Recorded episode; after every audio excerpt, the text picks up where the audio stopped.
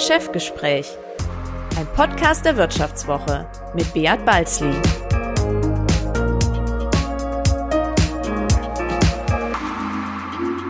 Ja, herzlich willkommen zu einer weiteren Folge des Vivo Podcasts Das Chefgespräch. Mein Name ist Beat Balzli und ich bin der Chefredakteur der Wirtschaftswoche. Ich will mich heute mit einem Mann unterhalten, der es vom Maurersohn zum Unternehmer und Schlossbesitzer brachte und trotzdem für höhere Spitzensteuersätze und eine Vermögensteuer plädiert. Manche nennen Ernst Prost den roten Kapitalisten, andere kritisieren ihn als begnadeten Selbstdarsteller. Er ist der ehemalige Besitzer und aktuelle Geschäftsführer des Ulmer Motorenölherstellers Liquimoli. Hallo Herr Prost, schön, dass Sie bei mir zu Gast sind. Guten Morgen, Herr Balzle. Es ist mir eine Ehre und ein Vergnügen, mit Ihnen sprechen zu dürfen. Ja, mir auch. Bevor wir uns um die ganz ernsten Themen kümmern, zuerst mal eine Frage zu Ihrer Kondition in Corona-Zeiten. Offenbar fühlen Sie sich ja deutlich fitter als der durchschnittliche Nachwuchs, habe ich gelesen. Ich zitiere aus einem Ihrer letzten Interviews, die Kaffee-Latte-Generation leidet ja schon nach 36 Stunden unter Stresssymptomen und muss sich dann ein Sabbatjahr nehmen. Was ist denn das Rezept eines 63-Jährigen gegen Stress? Joggen im Schlosspark oder wie machen Sie das? Äh, Herr Walze, die reine Askese. Also ich achte noch mehr als sonst auf meine Ernährung. Äh, Alkohol ist komplett gestrichen. Ausreichend Schlaf gönne ich mir. Das sind manchmal nur so ein paar Minuten zwischendrin in der Arbeit.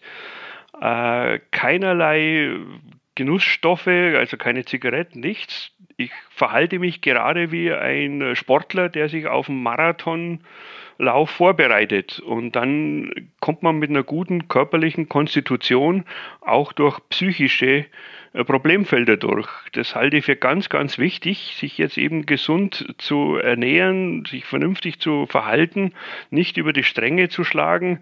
Dann steht man auch mal ein paar Monate solche eine anspruchsvolle und, und druckreiche Zeit durch. Aber ab und zu sündigen Sie schon, haben Sie mir vorher gestanden. Sie essen ja Weißwürste, ist jetzt nicht das Gesündeste, oder? Aber das reine Also ich bin ja, ich bin ja Bayer und da gehört die Weißwurst und auch das Weißbier.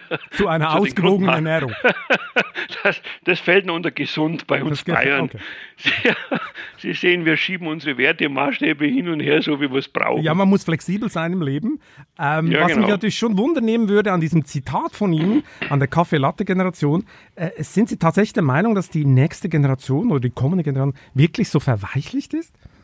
Ja, Herr Balzli, das ist äh, auch meine Erfahrung, die ich machen kann im täglichen Leben, in der Arbeit natürlich auch. Äh, gehen Sie mal bitte davon aus, ich bin jetzt noch kein so alter Sack, nur ein bisschen alt, 63. In meiner Jugend, in meiner Lehre hatten wir noch 45 Stunden ganz normale Regelarbeitszeit. Nicht 36,5 oder 37,5, 45 Stunden. Dafür gab es im Übrigen 80 D-Mark, das wären heute 40 Euro. Und das war ganz normal. Und ich kann mir noch, weil Sie vom Maurersohn und von meinem Vater sprachen, da war die Regelarbeitszeit so kurz nach dem Zweiten Weltkrieg deutlich über 50. Dann ist man noch zum Arbeiten zum Schwarzarbeiten noch gegangen, hat noch irgendwelche anderen Tätigkeiten vollführt. Es gab natürlich auch nicht dieses breite Freizeitangebot, wie wir es heute haben. Und von daher hatte die Arbeit einen viel größeren Raum eingenommen.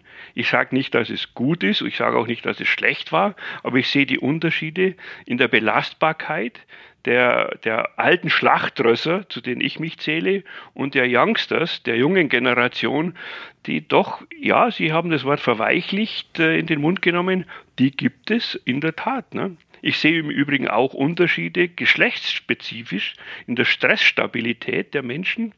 Äh, ich umgebe mich gerne mit äh, Damen in der Firma, mit Kolleginnen, weil die, wenn es hart auf hart kommt und knallt und Stress entsteht, das kann man ja nicht vermeiden, einfach besser damit umgehen können als äh, mancher Mann, der da gleich in großer Aufregung und dann in große Ausregung ausbricht okay. und sagt, oh Gott, oh Gott, alles so schlimm, alles so schlimm. Ne? Okay, Frauen also die Frauen sind viel härter im Nehmen in ihrer Firma. Stressstabiler. Okay, Nicht okay. nur in meiner Firma, wir haben auch Kundinnen, wir haben auch Geschäftspartnerinnen in der ganzen Welt im Übrigen. Also die Männer neigen meiner Erfahrung nach eher schneller zum Verzweifeln als Frauen. Mag auch in der Natur unserer Geschlechter liegen. Wenn Sie sagen, äh, die neue, nächste Generation sei nicht mehr so belastbar, ist ja ein, ein hartes Pauschalurteil. Äh, meistens ist ja das Klischee nicht so äh, ja, da belastbar. Haben Sie recht, äh, Aber ähm, was ich mich fragen würde, Sie glauben, so, eine, so, eine, so ein Aufstieg, wie Sie ihn geschafft haben, vom Maurersohn zum Multimillionär, das würden Sie den Leuten heute nicht mehr zutrauen. Herr Walter, also Sie haben völlig recht, man darf nicht pauschalieren und es war jetzt alles ein bisschen grob gezimmert, was ich da von mir gebe. Aber äh, es, es, sind Tendenzen da. Das können Sie jetzt ja gar nicht aus der Welt schaffen, diese Theorie von mir. Wenn Sie angucken, wie die Arbeit heute auch an Stellenwert verloren hat in unserer Gesellschaft. Früher war die Arbeit nahezu ein und alles. Warum? Weil man auch musste.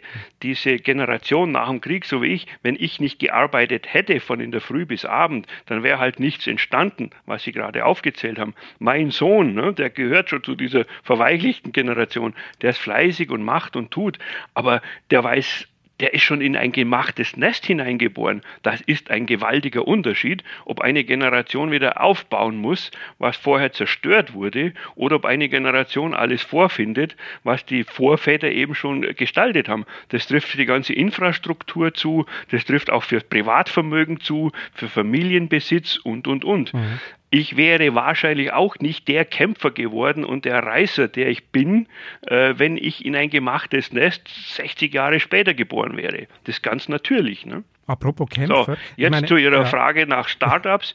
Ich sehe sehr wohl die Möglichkeit, dass auch heute noch junge, ehrgeizige, engagierte Menschen in der Selbstständigkeit zu großem Erfolg kommen können. Möglicherweise nicht mehr mit einer Ölfabrik und auch nicht mit irgendeiner Kfz-Werkstatt, aber was heute möglich ist im Internet, in der Welt, ist fantastisch, ne? diese Möglichkeiten, äh, die es heute gibt. Ich denke nur an eine Handvoll Influencer, die ich persönlich kenne. Die sind ruckzuck sind die äh, vermögend geworden, indem sie nichts anderes gemacht haben, wie diese neuen Möglichkeiten, das Selbstständigmachen äh, auszunützen. Aber die so Berufe haben sich geändert. Das stimmt, genau. Aber so eine klassische Tellerwäscherkarriere, wie Sie sie gemacht haben, das ist ja beinahe der American Dream, in Ihrem Fall der German Dream. Mhm. Äh, Wäre das heute überhaupt noch möglich? Ist das noch machbar in dieser Gesellschaft, wo teilweise auf unheimlich auf Ausbildung gesetzt wird etc.? Also so wie Sie von ganz von der Pike auf zum Multimillionär, ist das noch machbar heute?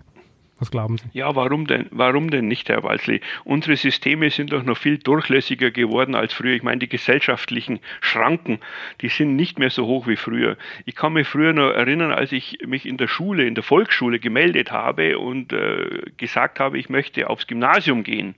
Das war so in der vierten Klasse. Dann haben die alle gelacht. Ne? Als Maurersohn war das einfach nicht möglich.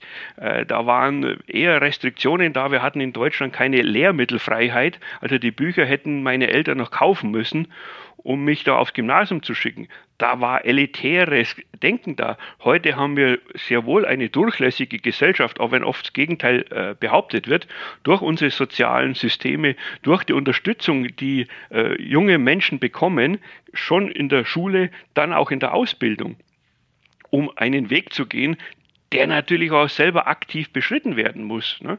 Aber wie gesagt, äh, wenn alles da ist, Schauen Sie, wir waren nach der ja, gierig waren wir, hungrig waren wir. Ich wollte raus aus diesem Milieu, ich wollte was haben, ich wollte was besitzen, ich wollte ein Motorrad haben, ein Haus, ich wollte in Urlaub fahren und und und. Das war alles nicht selbstverständlich. Ich habe noch für ein Bier extra äh, am Mofa von meinem Nachbarn schrauben müssen, damit ich mir ein Bier und eine Pizza leisten kann. Das erzähl heute mal am Jungen, äh, dass man für sowas sich extra krumm machen muss, was selbstverständlich ist. Ne?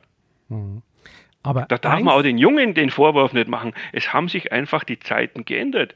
Dieser Hunger, dieser Erfolgshunger oder diese Wünsche, diese ganzen materiellen äh, Bedürfnisse, die wurden ja bereits befriedigt. Aber eins ist, glaube ich, klar, hm? mit ihrer Art, politisch unkorrekten Klartext zu reden, Damit kämen Sie heute jedenfalls nicht mehr so weit. In einem DAX-Konzern würde man Sie, glaube ich, dafür zuerst vierteilen und dann rauswerfen. Warum also ich verwahre mich jetzt dagegen, dass ich politisch äh, unkorrekt formuliere. Ich bin, glaube ich, nach wie vor fair und anständig und auch in der Wortwahl für einen Bayer zumindest sehr äh, Aber doch sehr kantig, sehr kantig. Also ich meine, in vielen, naja, viele aber das Leute dürfen Sie nicht mit, mit unkorrekt, das dürfen Sie nicht mit unkorrekt verwechseln, wenn einer seine Gedanken formuliert oder seine Überzeugungen, für die ich stehe. Und es ist halt so, sobald Sie mit 63 haben Sie nicht mehr viel zu verlieren. äh, von der Bühne kann mich kein DAX-Konzern jagen. Äh, deshalb habe ich dieses große Glück, meine Meinung frei äußern zu können, ohne dass ich Restriktionen zu befürchten habe seitens irgendwelcher politischen oder wirtschaftlichen äh, Verbände oder, oder Aktionäre oder irgendwas. Da fühle ich mich auch sehr wohl in dieser Rolle, sagen zu können, als Freigeist, äh, was ich mir denke.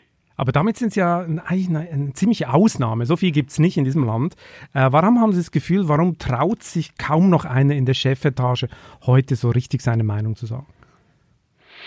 Schauen Sie, ich bin ja auch ein Chef, ne? so wie Sie in der Wirtschaftswoche, so bin ich bei meiner Liquimolle mit 1000 Leute ein Chef. Und äh, ich nehme sehr viel Rücksicht auf alle, auf jeden. Aber ich weiß auch, dass man ab und zu mal klare Kante zeigen muss. Und das tut halt nicht jeder, weil sie, äh, sie ziehen natürlich da auch Negatives an, sie bekommen Widerspruch. Das ist auszuhalten. Das ist in einer Demokratie und in einer Firma ganz normal. Aber es kommen natürlich auch Leute dann auf einem zu, die ganz grob und ganz massiv mit einer anderen Meinung aufwarten. Und es hat dann nichts mehr mit einem feinen Diskurs zu tun, mit einem Meinungsaustausch, sondern da geht es dann schon mal auch zur Sache. Und genau das möchten halt viele Menschen vermeiden und äußern sich eben nicht mehr so klar und so deutlich zu äh, gewissen Themen. Und wenn ich halt als angestellter äh, Vorstandsvorsitzender auf meine Aktionäre, auf meinen Aufsichtsrat, auf meine Kunden, auf alle Rücksicht nehmen muss oder will, dann habe ich wenig Spielraum, meine eigene Meinung knallhart zu vertreten. Ich im Gegenteil habe das Glück, dass ich auf niemanden in der Form achten muss und deshalb frei und unabhängig wie ein ja, wie ein Freigeist einfach sagen kann, was ich mir denke. Sie haben so das ist schön. Ich kann Ihnen das nur empfehlen, Herr Balzli. Machen Sie sich wirtschaftlich unabhängig, dann können Sie auch Ihre Gedanken formulieren und dafür auch eintreten und dann auch Interviews geben, in denen Sie mit kritischen Fragen konfrontiert werden. Zum, darum bin ich Journalist geworden. Bis jetzt wurde ich noch nicht sa sanktioniert, auch wenn meine Kommentare teilweise äh, sehr scharf sind. Äh, ich hoffe, das bleibt so. Sie haben Sie es vorher betont, ja, wenn man dann so mhm. Klartext redet, da kommt kommt auch mal was zurück. Manchmal wird es dann auch unschön und dann ist es nicht mehr ein gepflegter Diskurs. Äh, war, ja. Kam Ihnen da eine spezielle Situation äh, in den Kopf? Also haben Sie da mal was Also das erspare ich jetzt unseren Hörern hier in, in, in die Tiefe zu bohren. Da kommt man auf nichts Gutes. Äh, ich gebe Ihnen ein sanfteres Beispiel, weil ich ja auch für einen höheren Jetzt machen Sie uns so spannend, so spannend. Jetzt sind wir so ersch äh, ich bin ja auch schon schlauer geworden, Herr Balzli, okay, was ich okay. sage. Es hat ja alles auch mit Aktion und Reaktion zu tun. Ich gebe Ihnen ein Beispiel jüngst, weil ich ja wieder für einen höheren Mindestlohn eintrete. Äh, da habe ich auch Ihren Kommentar gelesen. Das finden Sie jetzt nicht so lustig, weil dann die Lohnkosten in Deutschland so steigen, dass wir angeblich nicht mehr wettbewerbsfähig wären in der Welt. Ich hingegen sage, wenn ein Unternehmen nicht in der Lage ist, seinen Arbeitern und Angestellten einen vernünftigen Lohn zu bezahlen, mit dem dieser Arbeiter, der die Gewinne äh, erzeugt hat, auch leben kann und seine Familie ernähren kann, dann ist an dem Geschäftsmodell was falsch. Und wenn wir in Deutschland, in einem Hightech-Land, nicht in der Lage sind, Menschen mindestens 12, 13 oder 15 Euro die Stunde zu bezahlen, dann ist auch was falsch an dem System. Und es ist noch schlimmer und noch falscher, wenn der Staat Systeme anbietet, über das Aufstockergeld zum Beispiel, äh, Lo Lohnkosten zu drücken, die dann subventioniert werden von der Allgemeinheit. Hm. Was glauben Sie, was Sie für solche Thesen und für solche Bekenntnisse dann an äh, Kritik bekommen? Genau aus dem Lager von Unternehmen, die mit diesem Modell nicht einmal Mindestlohn zu zahlen oder gerade mal den Mindestlohn zu bezahlen, ihr Unternehmen umtreiben. Die schreiben Ihnen dann Briefe Disku oder rufen an oder was muss ja, ich mir da vorstellen? kriegen wir Briefe, da gibt es E-Mail, da gibt es natürlich eine, eine, heiße Diskussion, wie ich sowas sagen kann. Ne? Oder wenn mhm. ich sage, Vermögensteuer sollte man wieder einführen oder den Soli für die Reichen sollte man bitte nicht abschaffen. Mhm. Also da bin ich schnell mal verortet in einem politischen Lager, wo ich mich selber gar nicht sehe. Also auch da bin ich ein Freidenker, ich gehöre keiner Partei ein. Ich denke, sowohl rote als auch schwarze, als auch grüne, als auch gelbe Politik muss sein, gehört zusammen und darf nicht nur einseitig ausgerichtet sein. Aber wenn Sie, wenn Sie heute für einen höheren Mindestlohn plädieren und Unternehmen leben von Niedriglöhnen und gestalten damit ihre Profitabilität, ja, dann treten sie denen auf die Füße. Dann ist doch klar, dass der sagt, Prost, was sagst denn du da? Du beschmutzt ja das Unternehmerlager. Ne? So in die Richtung geht es dann schon mal ab und zu. Ja, das kann ich mir gut vorstellen. Bleiben wir noch ein bisschen bei Ihrem Klartext, klare Kante. Die klare Kante, die kriegen ja teilweise auch ihre Mitarbeiter dann zu spüren, oder? Das haben sie auch schon ab und zu mal zugegeben. Da wird dann mal jemand lautstark zusammengestaucht. Äh, zeugt das von Respekt gegenüber über Ihren Mitarbeitern? Ach, Herr Balzli, hör, Sie doch auf, Herr Balzli. Wenn, hör doch auf, Herr Balzli, da jetzt einen so einen Punkt rauszuziehen, wenn ich mal einem sage, ja, Herrschaft, Zeiten einmal, jetzt mach halt das einmal richtig, da können Sie doch jetzt nicht davon ableiten, dass ich 30 Jahre lang 1000 Mitarbeiter zusammenstauche. Das sind so Einzel... Das habe ich nicht behauptet. Ja, ja, aber es klingt dann so, ne, wenn Sie das Ab thematisieren. Nein, auch nicht ab und zu, Herr Balzli. Hm. Ich kann mich nicht erinnern, dass ich mal Leute zusammengestaucht habe bei mir. Gehen Sie mal in den Laden rein und fragen Sie mal meine tausend Leute, wie ich bin. Da werden Sie also solche äh, Aussagen nicht finden. Ich kümmere mich um meine Leute, das geht hinein bis ins Private. Ich bin der klassische Patron, der Patriarch, der sich um die Firma kümmert, um die Leute kümmert. Wir haben keine Fluktuation äh, im Haus, Herr Balzle. Wir haben Menschen, die mir ihre Kinder anvertrauen, also Lehrlinge auszubilden, die dann auch in das Unternehmen eintreten. Äh, das Ganze nicht nur in Deutschland, sondern weltweit. Herr Balzle, jetzt mal ehrlich, glauben Sie, dass die Ihre Kinder zu uns in die Ausbildung schicken würden, wenn ich so ein Hau drauf wäre, der die Leute zusammenfaltet? Und ekelhaft wäre, auch nur manchmal, weiß ich also weit, weit von mir. Habe ich Sie nur zitiert? Einem, ich habe Sie nur zitiert. Natürlich muss in einem Unternehmen, wenn ich das noch anfügen darf, auch ein Zug rein, da muss Disziplin rein, mhm. da muss natürlich auch äh, gearbeitet werden, ganz klar. Und da muss man dann auch mal hier klare Kante sagen, wie ein Fußballtrainer, der halt seinem Sturm auch mal sagen, man muss, komm, jetzt lauf ein bisschen und schieß mal ein Tor. Das bleibt nicht aus. Herr Wald, ich habe in meinem ganzen Leben noch keine einzige Abmahnung geschrieben.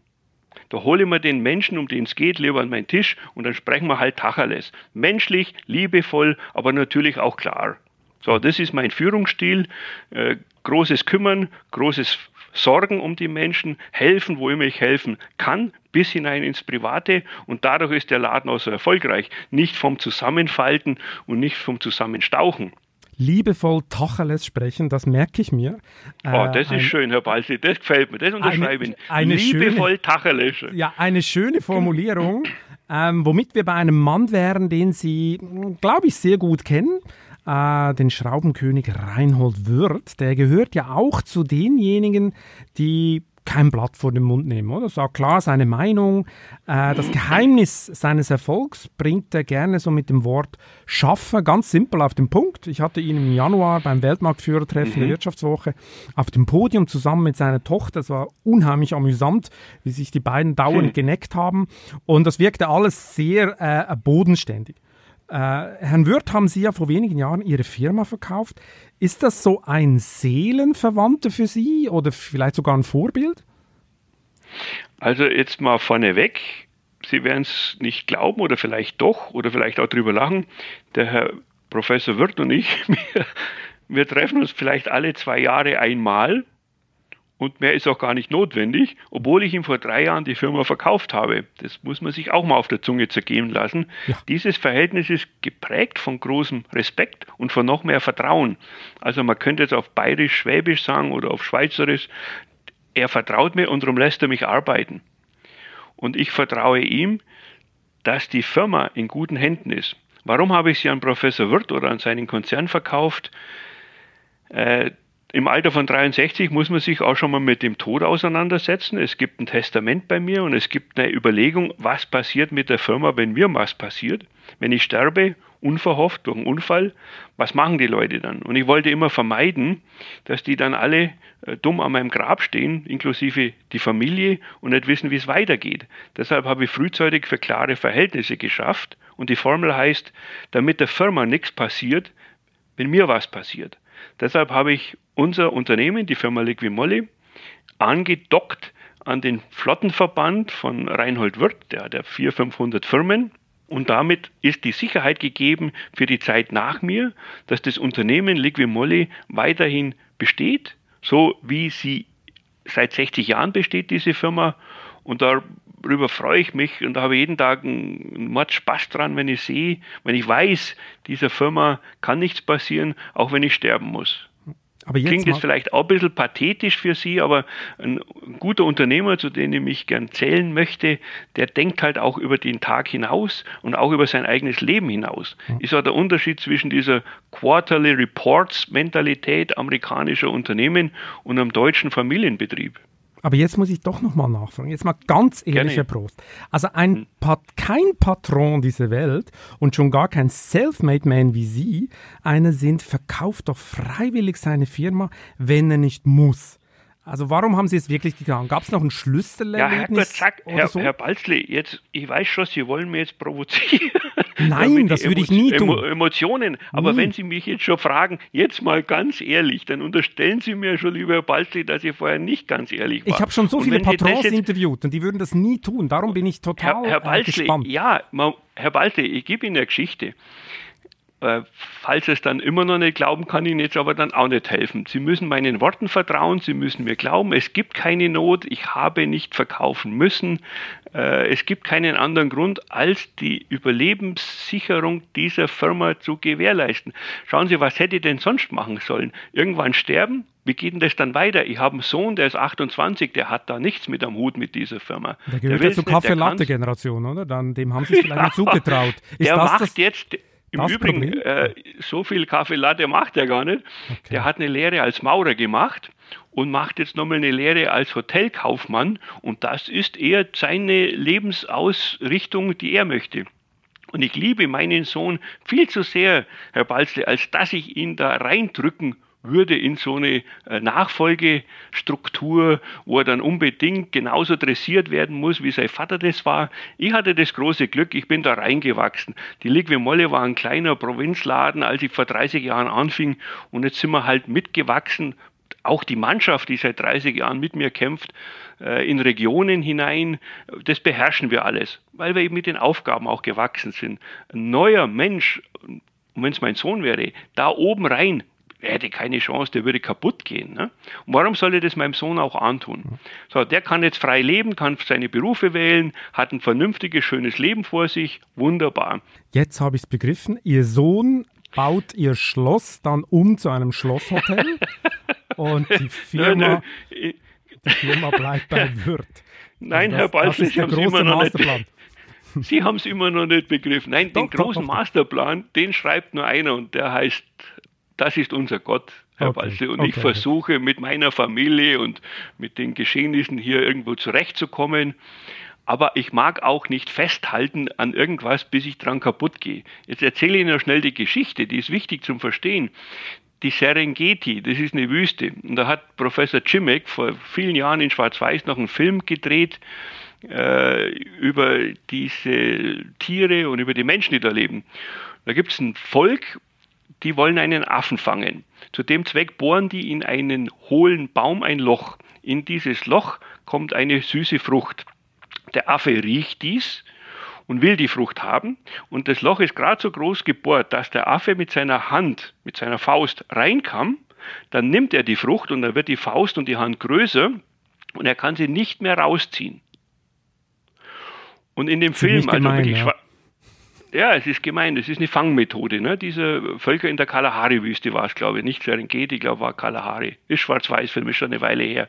Auf alle Fälle sieht der Affe sogar in dem Film, wie der Mann kommt, der Jäger kommt und er weiß genau, jetzt schlägt mein letztes Stündchen, aber der Affe ist zu blöd loszulassen. Er lässt nicht los, er hält die Frucht, weil er die ums Verrecken haben will, lässt nicht los und nimmt dadurch natürlich in Kauf, dass er gefangen wird und dann dem Verzehr zugeführt wird. Ne?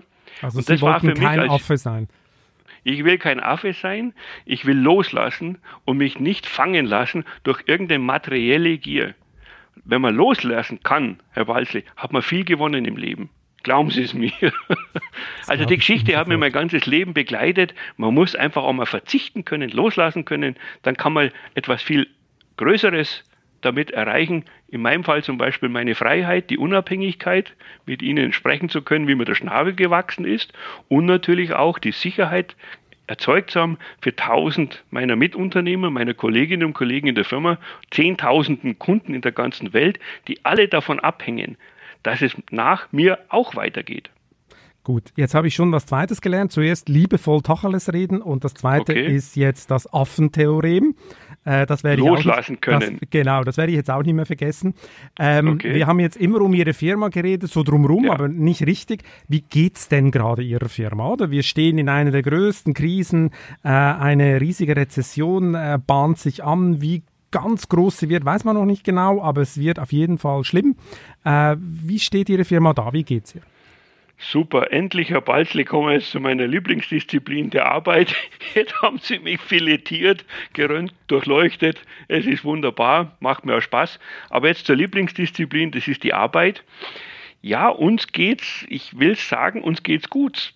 Klingt irgendwie auch wieder komisch, aber wir arbeiten wie die Wilden Tag und Nacht das können Sie auch wörtlich nehmen, 24 Stunden, sieben Tage die Woche, um das Schlimmste zu verhindern durch die Krise hervorgerufen. Äh, das ist nicht so einfach, aber es macht Spaß. Wir sind lauter Workaholics und haben Mordsfreude dran. Wo ist denn der Umsatz gerade verglichen zum Vorjahr? Was würden Sie sagen? Jetzt pass auf, wir haben im äh, März, April und Mai haben wir ein heftiges Minus von 30, 35 Prozent wegstecken müssen. An der Stelle füge ich ein, keine Kurzarbeit, keine Entlassungen, nichts dergleichen habe ich begonnen. Das war meine große Zielsetzung, egal wie fett, egal wie gefährlich diese Krise ist. Bei mir geht keiner vom Bord, keine Entlassungen, keine Kurzarbeit, keine Staatsknete einholen, egal in welcher Form. Lieber verzichte auf mein Gehalt, lieber reduzieren wir die Gewinne, aber wir gehen nicht hier jammern und betteln mit einem großen Klingelbeutel nach Berlin oder nach München oder sonst wohin, um uns aus dieser äh, Bredouille zu befreien. So, und deshalb haben wir sehr viel getan. Trotzdem hat man ein Minus im Umsatz, hatte ich gerade geschildert. Mhm. Jetzt, Juni, habe ich aktuell, ich habe heute früh nochmal reingeschaut in die Faktura von gestern. Wir sind unterwegs mit einem Plus von 20 Prozent gegenüber Vorjahr. Mhm. Mhm. Also ich sehe jetzt bereits nicht nur Erholung, sondern ich sehe jetzt bereits die Früchte unserer Arbeit, die wir jetzt, seit die Corona-Krise ausgebrochen ist, äh, ernten können wir es noch nicht, aber ich, ich sehe deutlich Land. Ne? Rechnen Sie mit Gewinn Ende des Jahres?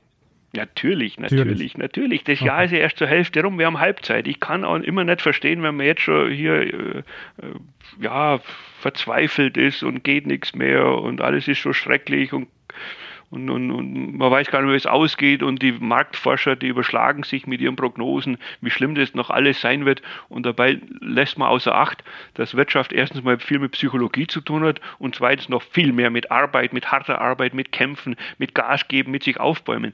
Herr Walzle, wenn Sie das jetzt sehen würden, wie oft wir hier in unserem Geschäftsfeld äh, mit Anrufbeantwortern verbunden werden. Und dann heißt es, oh, es ist Kurzarbeit. Letztes Wochenende war es wieder ganz schlimm. Ne? Da hatten wir in Bayern einen Feiertag, in Deutschland zum Teil auch, von Leichnam, ja sieh, da habe ich gar keinen mehr an, ans Rohr gekriegt. Also auch bei Lieferanten, wo wir noch was bestellen wollten, Anzeigen buchen wollten, da hieß es Kurzarbeit, da hieß es äh, Lockdown, Homeoffice, Brückentage, Feiertage, Pfingsturlaub und, und, und. Also manchmal kann ich nicht die große Gegenwehr in dieser Krise erkennen bei vielen Unternehmen.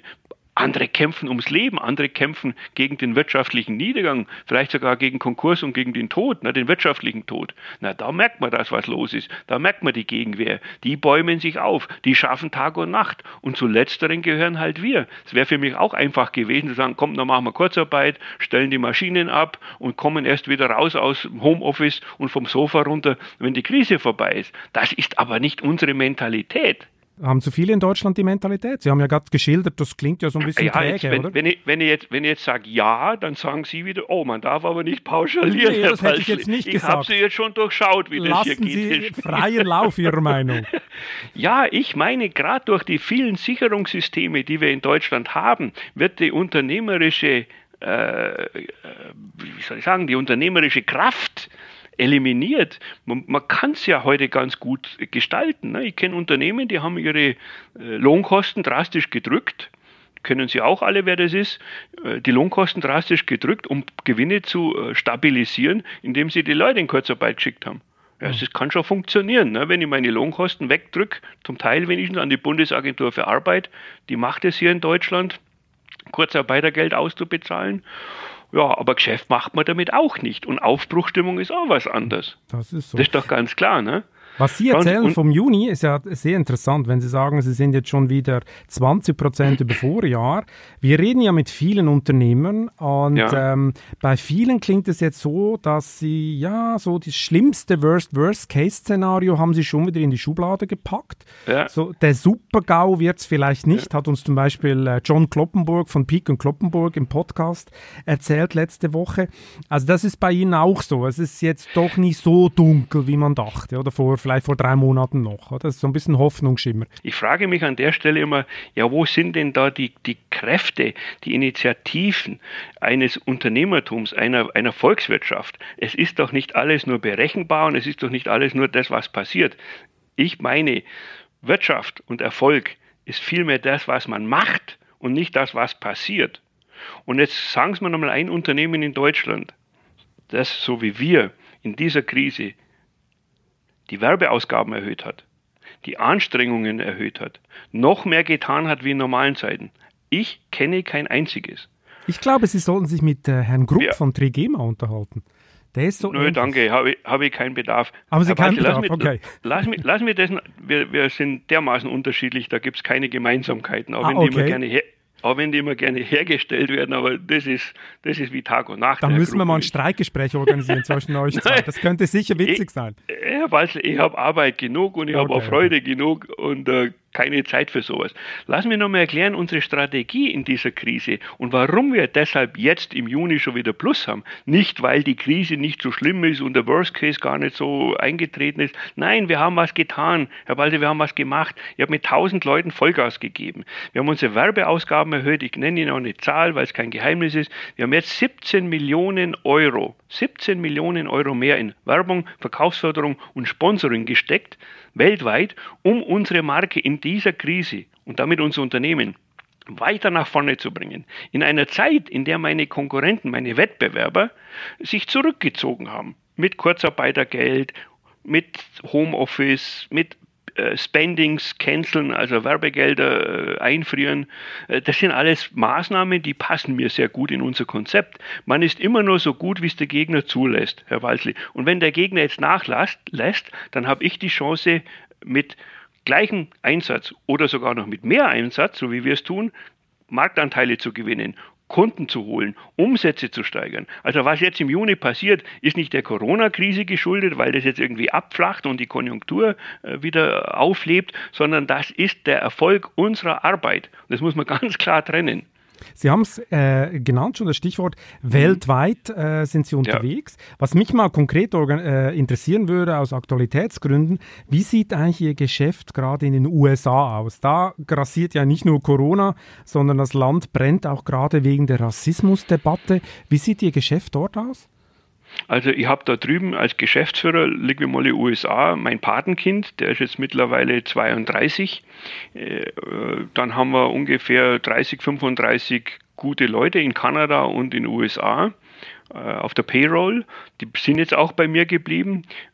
Weit und breit haben sie alle ihre Leute entlassen. Das ist in den USA noch viel üblicher als hier in Europa.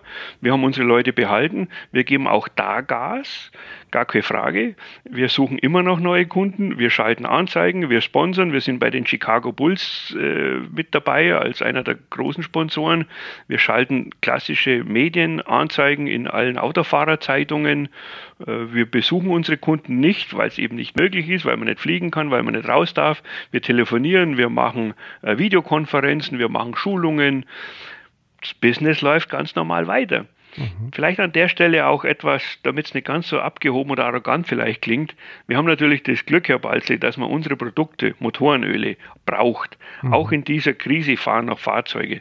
Nicht so viele, nicht alle, ist ganz klar, aber LKWs fahren noch.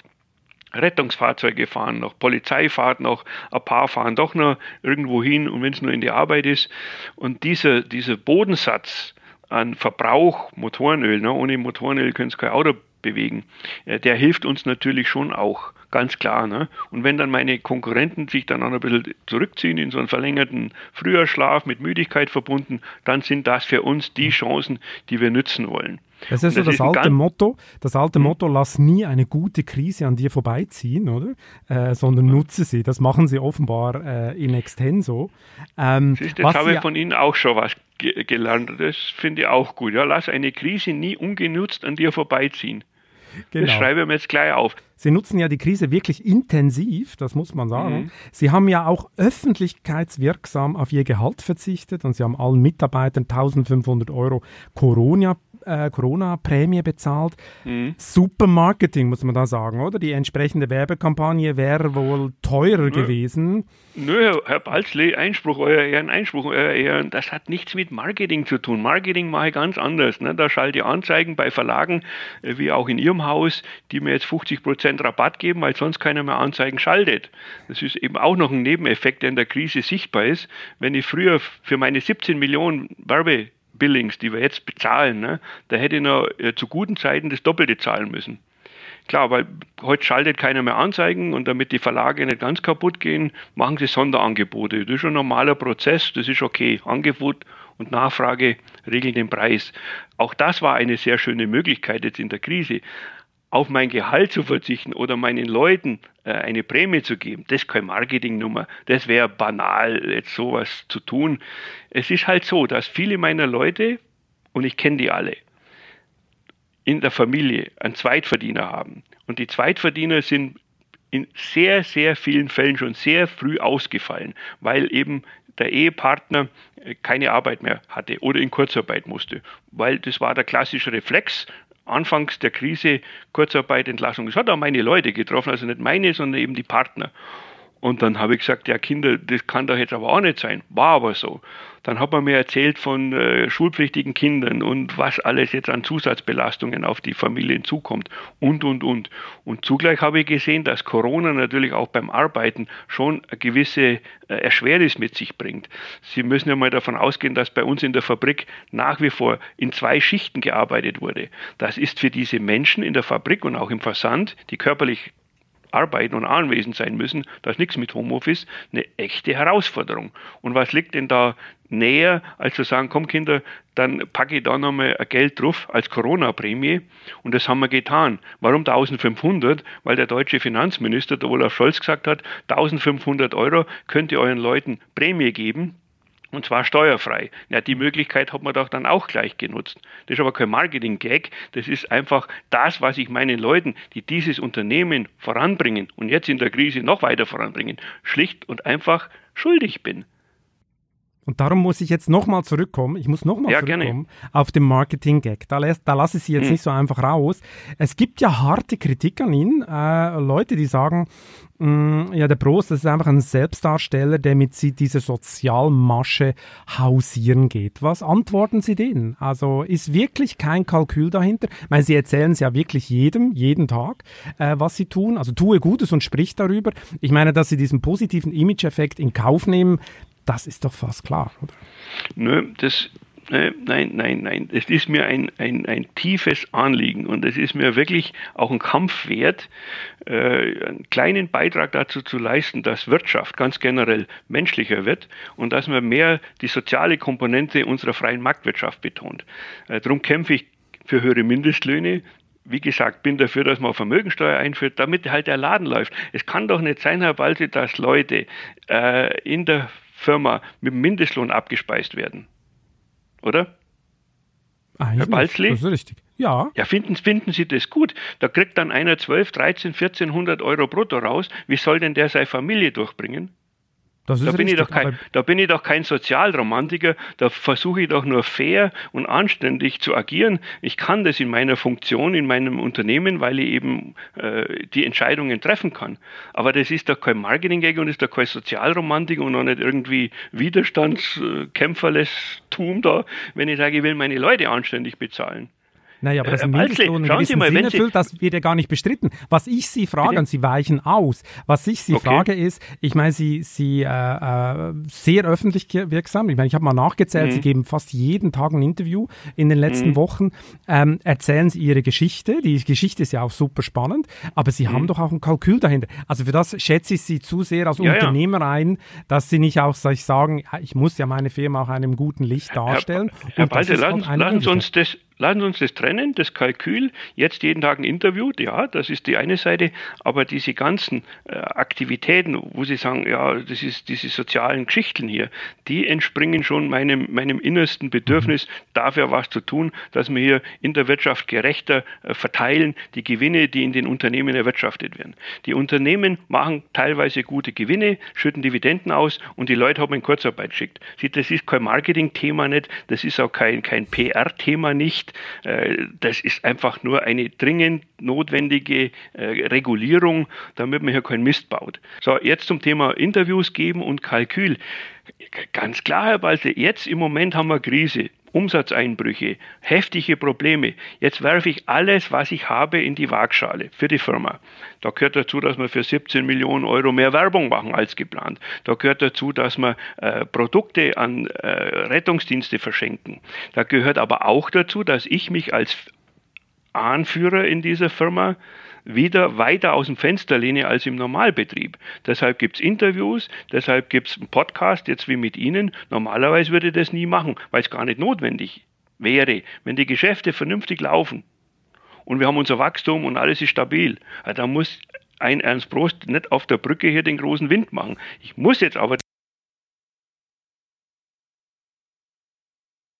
in der Autobild etwas über Liqui steht und über mich oder in der, in der Zeit oder in der Süddeutschen oder jetzt hoffentlich dann auch bei Ihnen, dann hat das natürlich eine Werbewirkung, ganz klar. Deshalb mache ich jetzt Interviews, deshalb machen wir auch diese Home Stories bei mir zu Hause im Schloss. Gibt natürlich auch mehr her wie jetzt ein, ein, eine Konferenz oder ein Interview im Rhein-Mittelhaus.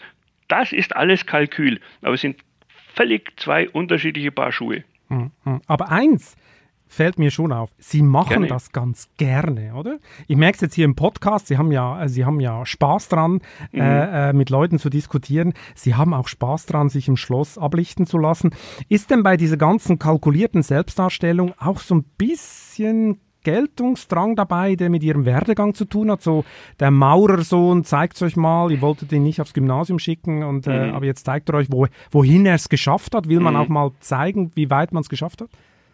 Nö, Herr Walsel, auch klares Nein. Geltung, nein, was heißt glaube ich nicht, es ist nicht so. Hätte ich Geltungsdrang, dann könnte ich nur ganz andere Nummern abziehen. Und schauen Sie mal, die letzten zehn Jahre war er verschwunden. Da hat man nichts vom Schloss gesehen, nichts vom Prost gesehen, da war ich gar nicht existent, da habe ich meine Arbeit gemacht und fertig war es.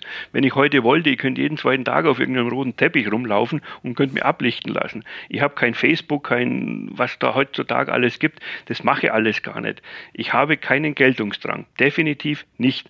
Sonst hätte ich das in den 30 Jahren ganz anders aufgezogen, ne? mit Publicity. Jeden Tag könnte ich was anderes machen. Aber ich sehe jetzt sehr wohl als, als stärkster Panzer auf dem Feld, wenn ich den Vergleich mal bringen darf, dass es jetzt hilfreich ist, wenn ich mich Ernst Prost hier präsentiere und mitarbeite und auch der Öffentlichkeit äh, diese Botschaften rüberbringe. Ne? Natürlich steckt inhaltlich schon auch drin etwas Mut machen, äh, den Menschen, die jetzt vielleicht nicht so forsch oder mutig sind wie wir und sagen, komm Kinder, es gibt auch noch die Möglichkeit, in der Krise zu wachsen, die Krise zu, durch, äh, gemeinsam zu überstehen. Äh, nehmt euch ein Beispiel an mir und natürlich auch beispielgebend zu sagen, schau, ich komme von ganz unten, Maurersohn sagen sie immer wieder, bin ganz nach oben gekommen. Das hm. Deutschland ist also quasi gar nicht so schlecht, wie man es immer darstellt, dass nur die Reichen Reiche machen und die Armen äh, bleiben alle arm. Ich bin ein lebendes Beispiel dafür, dass soziale Schichten auch durchlässig sind bei uns. Das ist eher eine politische Dimension, auch ganz klar. Aber warum soll er denn die nicht vermitteln? wollen. Das darf man doch nicht gleich mit Geltungssucht oder mit äh, Narzissmus äh, gleichsetzen. Und Sie jetzt haben, zum Sie dritten die, Punkt ja. von Ihnen, der dritte Punkt von Ihnen, Spaß. Ja, natürlich macht mir das Spaß. Ja, das wäre ja schrecklich, wenn mir meine Arbeit, wozu auch jetzt unser Gespräch gehört, keinen Spaß machen würde. Weil ich habe für mich jetzt mit meinen 63 Jahren entschieden, ich mache nur noch das, was mir Spaß macht. Aber im Umkehrschluss, alles, was ich mache, macht mir halt auch Spaß. Und es ist doch schön. Meine Arbeit macht mir Spaß, der Umgang mit Menschen, mit meinen eigenen Leuten, mit meinen Kunden, mit denen ich Tag und Nacht kommunizieren kann, mit meinen Lieferanten, mit meinen Werbepartnern in den Verlagen, mit Journalisten, mit Redakteuren. Das ist doch jetzt wirklich ganz, ganz klasse. Ich genieße diese Zeit auch hier ein ehrliches Wort von mir, obwohl Krise ist, ich genieße es wirklich. Ich hocke seit drei Monaten hier in meinem Schlossoffice, arbeite rund um die Uhr, wenn ich müde bin, schlafe. Und wenn es Nachmittag um drei ist für eine Stunde, dann stehe ich wieder auf, dann wird weiter gebolzt, Molly rund um die Uhr. In der ganzen Welt, 24 Stunden geöffnet, weil wir eben zwei Drittel unseres Geschäftes außerhalb Deutschlands machen in der Welt. Es ist schön, weil sie mir macht es Spaß. Ja, ich habe den Lauf meines Lebens und ich fürchte Sehr mich gut. ehrlich gesagt schon äh, vor der Zeit, wenn dieser Hype vorbei wenn die ist. Krise vorbei ist. Ja, okay. ehrlich, wenn ich wieder zurück Lieg muss. Wie Molly, im Normalmodus. Wünscht sich Verlängerung der Krise. Das ist auch eine, äh, schöne, ähm, eine schöne Schlagzeile. Ich möchte mal zurückkommen zum Thema Mindestlohn. Gerne. Das ist Ihnen ja sehr wichtig, äh, weil Sie es oft thematisieren. Sie hm. sind vielleicht Deutschlands prominentester roter Kapitalist, so nennt sie mancher.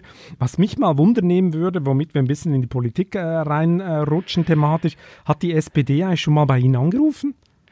Ja, ist auch ein interessantes Ding. Äh, ich habe äh, ich habe eigentlich von allen Parteien. Von allen Parteien habe ich äh, ja, Angebote bekommen oder der Wunsch wurde an mich herangetragen, da mitzumachen. Und? Was war die Antwort? Ich, ich mag das nicht, weil das sind alles einseitig dimensionierte Parteiprogramme.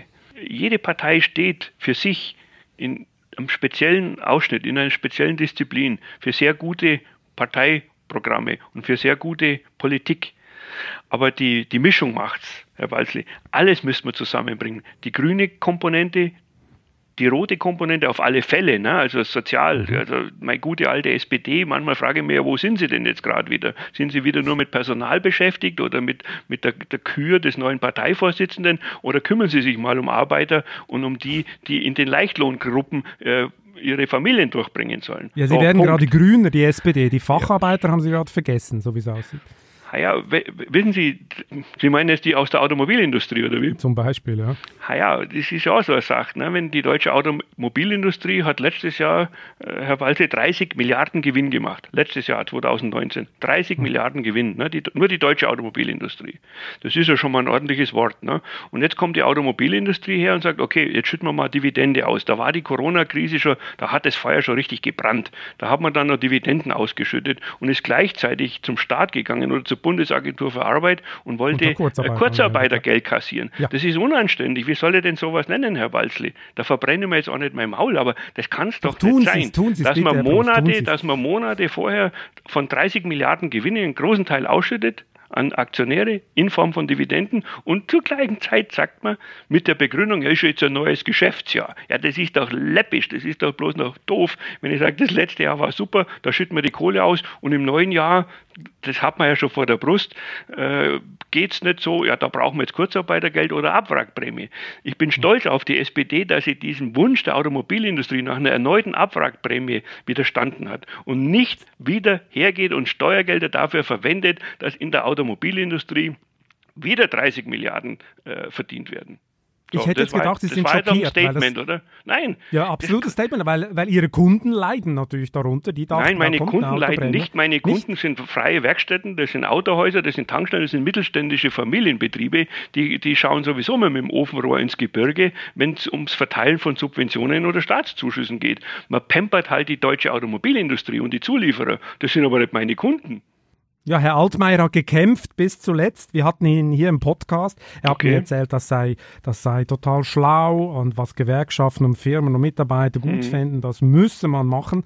Er war dann herb enttäuscht, dass er das nicht durchgebracht hat. Das war Herr, wirklich Herr ein Novum in Deutschland. Aber Herr, Herr Balzli, schau, nochmal, die, die Zahl ist jetzt nicht erfunden von mir, die können Sie nachlesen, auch in der Wirtschaftswoche. 30 Milliarden Gewinn in 2019. Also der VW-Konzern, der Mercedes und der BMW. Die drei, 30 Milliarden. Die Abwrackprämie damals vor zehn Jahren oder wann das war, das waren fünf Milliarden, die wir ausgegeben haben.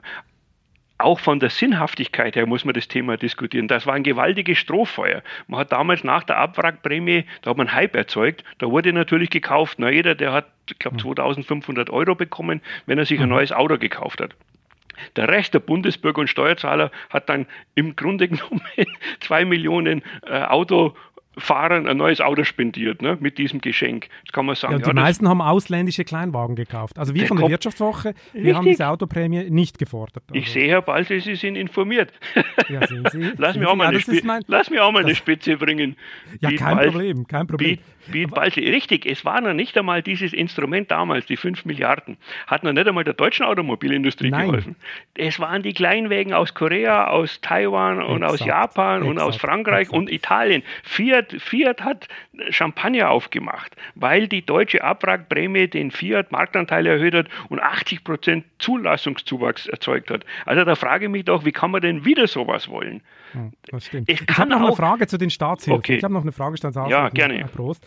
Ähm, und zwar wird ja unheimlich viel ausgeschüttet. Und ich habe mich nur gefragt, so in dieser Corona-Krise, jetzt hatten wir zwölf Jahre Hochkonjunktur mhm. und, ähm, und die ganze deutsche Wirtschaft hat kaum ist sie zwei Wochen in der Corona-Krise mhm. plötzlich keinen einzigen Euro Reserve mehr und alle sind mhm. angeblich pleite. Mhm. Das kriege ich noch nicht so zusammen, weil ich mit vielen Unternehmen rede, die mir sagen, nein, da, da ziehen wir durch, wir haben auch keine Kurzarbeit angemeldet und wir mhm. nehmen auch keine Staatshilfen, äh, weil man halt als vorausschauender Unternehmer, der hoffentlich ein mhm. Geschäftsmodell hat, dann hat man auch Reserven, oder? auf genau. die man ein bisschen zurückgreifen kann. Äh, kassieren jetzt äh, da viele ungerecht ab? Haben Sie das Gefühl, das ist so das größte Mitnahmeeffektprogramm aller Zeiten oder wie? Ah, ah, das ist definitiv so, wie Sie es gerade beschrieben haben bin ich voll bei Ihnen, Herr Walzli. Es gibt natürlich, dass man jetzt wieder nicht pauschalieren wird, zwei Unternehmen, die sind im Arsch, formuliere auch mal so hart, wenn halt die Politik zusperrt und keiner kommt mehr ins Café oder ins Restaurant oder ins Kino oder ins Hotel. Äh, ist Ende. Ne? Und da gibt es welche, die mhm. konnten keine Reserven aufbauen. Oder die ganzen Journalisten, Redakteure, Fotografen, mit denen ich gerade arbeite, bei meiner Öffentlichkeitsarbeit im Moment, das sind alles Selbstständige. Die haben keine Aufträge. Ende der Durchsage. So, da muss der Staat helfen. Bei diesen vielen, vielen Selbstständigen, äh, Solo-Selbstständigen auch, äh, da kann keine Reserve gebildet worden sein, weil es eben gerade einmal reicht von der Hand in den Mund. Das trifft ja auch dann wieder für viele Arbeiter und Angestellte zu, die eben nur vom Mindestlohn leben müssen. Da haben wir das Thema wieder. Und dann sagt man mal, Altersarmut, wo kommt die her? Naja, wenn ich mein ganzes Leben arbeite und kann nichts auf die Seite packen, keine Reserven bilden und auch keine Altersvorsorge betreiben, dann falle ich in die Altersarmut. Und fall damit eben auch wieder dem Steuerzahler zur Last, weil man eben nicht gescheit bezahlt hat, weil die Unternehmen nicht gescheit finanziert haben. Und jetzt kommt das süße Gift dieser Subventionen, dieses süße Gift äh, der Staatshilfen dazu. Wenn jetzt heute einer richtig schlau ist, der muss noch nicht mal kriminell sein, der ist bloß ein bisschen schlau und sagt, okay, ich schicke meine Leute in Kurzarbeit, da gibt es, wenn sie Kinder haben, 67 Prozent oder noch länger oder 87 Prozent, dann zahle ich noch ein bisschen was auf, daheim wird trotzdem irgendwie ein bisschen gearbeitet, habe die Lohnkosten von der Bagge und kassiere irgendwelche Startknete. Das sind die Pakete, die jetzt die Bundesregierung schnürt. Mhm. Welche brauchen es? Ganz klare Aussage dazu. Und welche missbrauchen es? Das ist ein gewaltiges Mitnahmeprogramm für die Schlaumeier dieser Welt. In Berlin wissen wir schon, dass illegal abgegriffen wurde, ne? weil halt die ja, Behörden so nicht mehr mit der Prüfung der Anträge mitkommen. Das kann es doch auch wiederum nicht sein, dass man jetzt mit dem Füllhorn übers Land geht und sagt, jeder, der laut schreit, der kriegt jetzt erstmal ohne ja, Prüfung. Hm? Inzwischen ist es sogar so, dass, die Staat, dass der Staat sich ja an Unternehmen beteiligt, oder? Jetzt hat er gerade gestern bekannt gegeben, er würde, er übernimmt fast ein Viertel von einem Impfstoffhersteller, CureVac. Mhm. Da mhm. fragt man sich natürlich auch, was ist das für eine Politik, oder? Es gibt ja x Impfstoffforschende Firmen, x Biotech-Formen und eine kauft man und alle anderen nicht. Äh, der Staat spielt da schon eine komische Rolle inzwischen, oder? Also ich habe, äh, Herr Walter, den Herrn Altmaier mal in Berlin getroffen und dann wusste ich nicht so recht, wer er ist, ist ja schon ein bisschen her, dachte erst, er wäre ein SPD-Mann, so wie er gesprochen hat von Staat und überhaupt und diese Verquickung. Er sei, wer sind Sie? Dann hat er gesagt, Altmaier und, und CDU und, und Wirtschaftsminister. Na, sage ich, ja, eigentlich müssen Sie doch irgendwas von Herrn Erhard erzählen und von der strikten Trennung und der freien Marktwirtschaft und so weiter und so fort. Da hat er dann auch für plädiert. Ich war mir bei dem Mann immer nicht ganz sicher, äh, in welche Richtung er jetzt wirklich geht. Ne? Hm? Ja, es geht ja gerade Richtung Industriepolitik und äh, gefällt sich darin, alles Mögliche äh, zu fordern. Herr ja, Probst, schauen Sie mal, bei der, bei, der Luft, bei ja. der Lufthansa äh, hat sich ja jetzt auch die Bundesrepublik eingekauft. Da gibt es auch genau. einen, Herrn, einen Herrn Thiele aus München, das ist der Hauptaktionär mit 15 Prozent, der will das Paket jetzt wieder aufschnüren. Da so frage ich mich doch, wie kann denn für 9 Milliarden Euro die Bundesregierung jetzt die Lufthansa pampern und zugleich kommt ein Hauptaktionär, der Herr Thiele, sehr vermögender Milliardär und hat da noch irgendwelche Wünsche. Ne? Das passt nicht. Also entweder mache ich Systempolitik Exakt. und sage, freie Marktwirtschaft steht über allem, ich helfe als Staat nur in Ausnahmesituationen, wenn Not herrscht oder der Konkurs droht, dann kann ich eingreifen. Aber doch jetzt bitte nicht, da sind wir schon nicht mehr weit weg von China, wenn ich mich heute als Staat beteilige an verschiedenen Unternehmen. Diese Biotech-Firma, die Sie gerade ansprachen, ja. ist der Hauptgesellschafter, das ist der Herr Hopp, Dietmar meines Hopp. Wissens. Und das ein ist auch ein Milliardär. Ja, da so muss doch der Staat jetzt nicht mit 300 Millionen Kapital reinkommen, um äh, Biotechnik zu machen. Oder ich mache ganz konsequent so, äh, gehen die andere Richtung, dann sind wir aber in China, wo ich Staatsmarketing betreibe und Staatswirtschaft betreibe. Ne? Das ist dann eine ganz andere äh, Philosophie. Schauen wir noch so ein bisschen in die Zukunft. Hm. Wie sieht denn Ihr Unternehmen in zehn Jahren aus? Also ich hoffe, dass ich dann noch lebe, Herr Balzli. Das ist das Erste. Da wäre meinem Herrgott sehr dankbar dafür, wenn er mir noch zehn Jahre gibt, bei Gesundheit von Geist und Körper. Das wäre mir schon mal das Wichtigste. Dann sind wir gerade dabei einzuzahlen, genau auf diesen Zeithorizont zehn Jahre, durch die verstärkten Aktivitäten in dieser Krise, weil wir nicht nur die Krise bekämpfen wollen, sondern auch die Chancen nützen, die jetzt in der Krise stehen. Mhm. Kommt nur alle 20 Jahre so ein Glücksfall. Da geben wir jetzt einen Haufen Geld dafür aus, damit wir nicht nur in Deutschland Marktführer werden, da sind wir schon seit zehn Jahren, sondern auch in anderen Ländern. Da stehen wir teilweise kurz davor. Spanien, Portugal, da haben wir eigene Niederlassungen. In Russland sind wir kräftig unterwegs, auch in China, in Asien, in 150 Ländern dieser Welt. Und jetzt kommen wir zur Preisfrage. In zehn hm. Jahren sind Sie dann noch Geschäftsführer von Liquimoli oder schneiden Sie im Schloss Park-Rosen? Herr Walter, das hängt von drei Leuten ab. Der erste ist unser Herrgott. Ich glaube, der hat die größten Trümpfe in der Hand. Der zweite ist der Reinhold Wirth, der kann mir jetzt entlassen, nachdem ich die Firma an ihn verkauft habe. Und der dritte bin ich selber, weil es ja meine eigene Entscheidung ist, ob ich weitermache oder nicht. Aber so wie ich Sie kenne, möchten Sie am liebsten waagerecht aus dem Büro getragen werden, oder wie? Ah, ich habe letztes Mal einem Kollegen von Ihnen auch in einem Interview gesagt, also wahrscheinlich wird es so sein, dass ich irgendwann mal in meinen Cowboystiefeln sterbe, dass der Schädel auf die Schreibtischplatte knallt und meine Sekretärin dann halt irgendjemand holt, der mir rausträgt. Ja. Kann passieren. Bevor? Wissen wir nicht. Ich habe noch zwei Fragen. Ihr, Ihre beste Entscheidung in Ihrem Leben war was?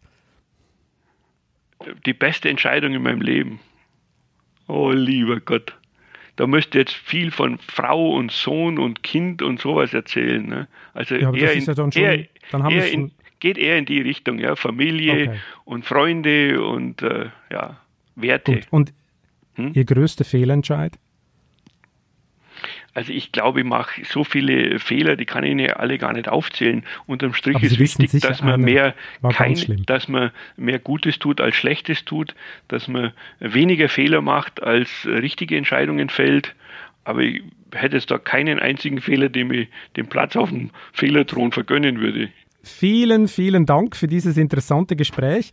Ich hoffe, dass wir uns spätestens in zehn Jahren nochmal hören, um dann Ihre heutigen Antworten äh, zu überprüfen. Gerne, Herr Balzle. Alles Gute Tschüss. für euch. Servus. Ja, liebe ZuhörerInnen, wie haben Sie den Podcast gerade gefunden? Fürchterlich langweilig? Oder total inspirierend? Was auch immer Ihre Meinung zu dem Wirtschaftswoche Podcast ist und vor allem zum Chefgespräch, das interessiert uns. Wir wollen uns verbessern und wir hören natürlich auch gerne Lob. Ich würde mich freuen, wenn Sie an der Studie zu unserem Podcast teilnehmen. Den Link dazu finden Sie in den Show Notes. Kritik, Fragen und Anmerkungen sind sehr gern gesehen, damit wir Ihnen noch bessere Podcasts liefern können. Das war Chefgespräch, ein Podcast der Wirtschaftswoche mit Beat Balzli. Unser Podcast wird produziert von Sandra Beuko, Anna Höhnscheid und Ellen Kreuer. Neue Folgen erscheinen immer freitags. Wie Sie unseren Podcast abonnieren können, dazu finden Sie alle Informationen unter vivo.de slash podcast. Herzlichen Dank fürs Zuhören und bis zum nächsten Mal.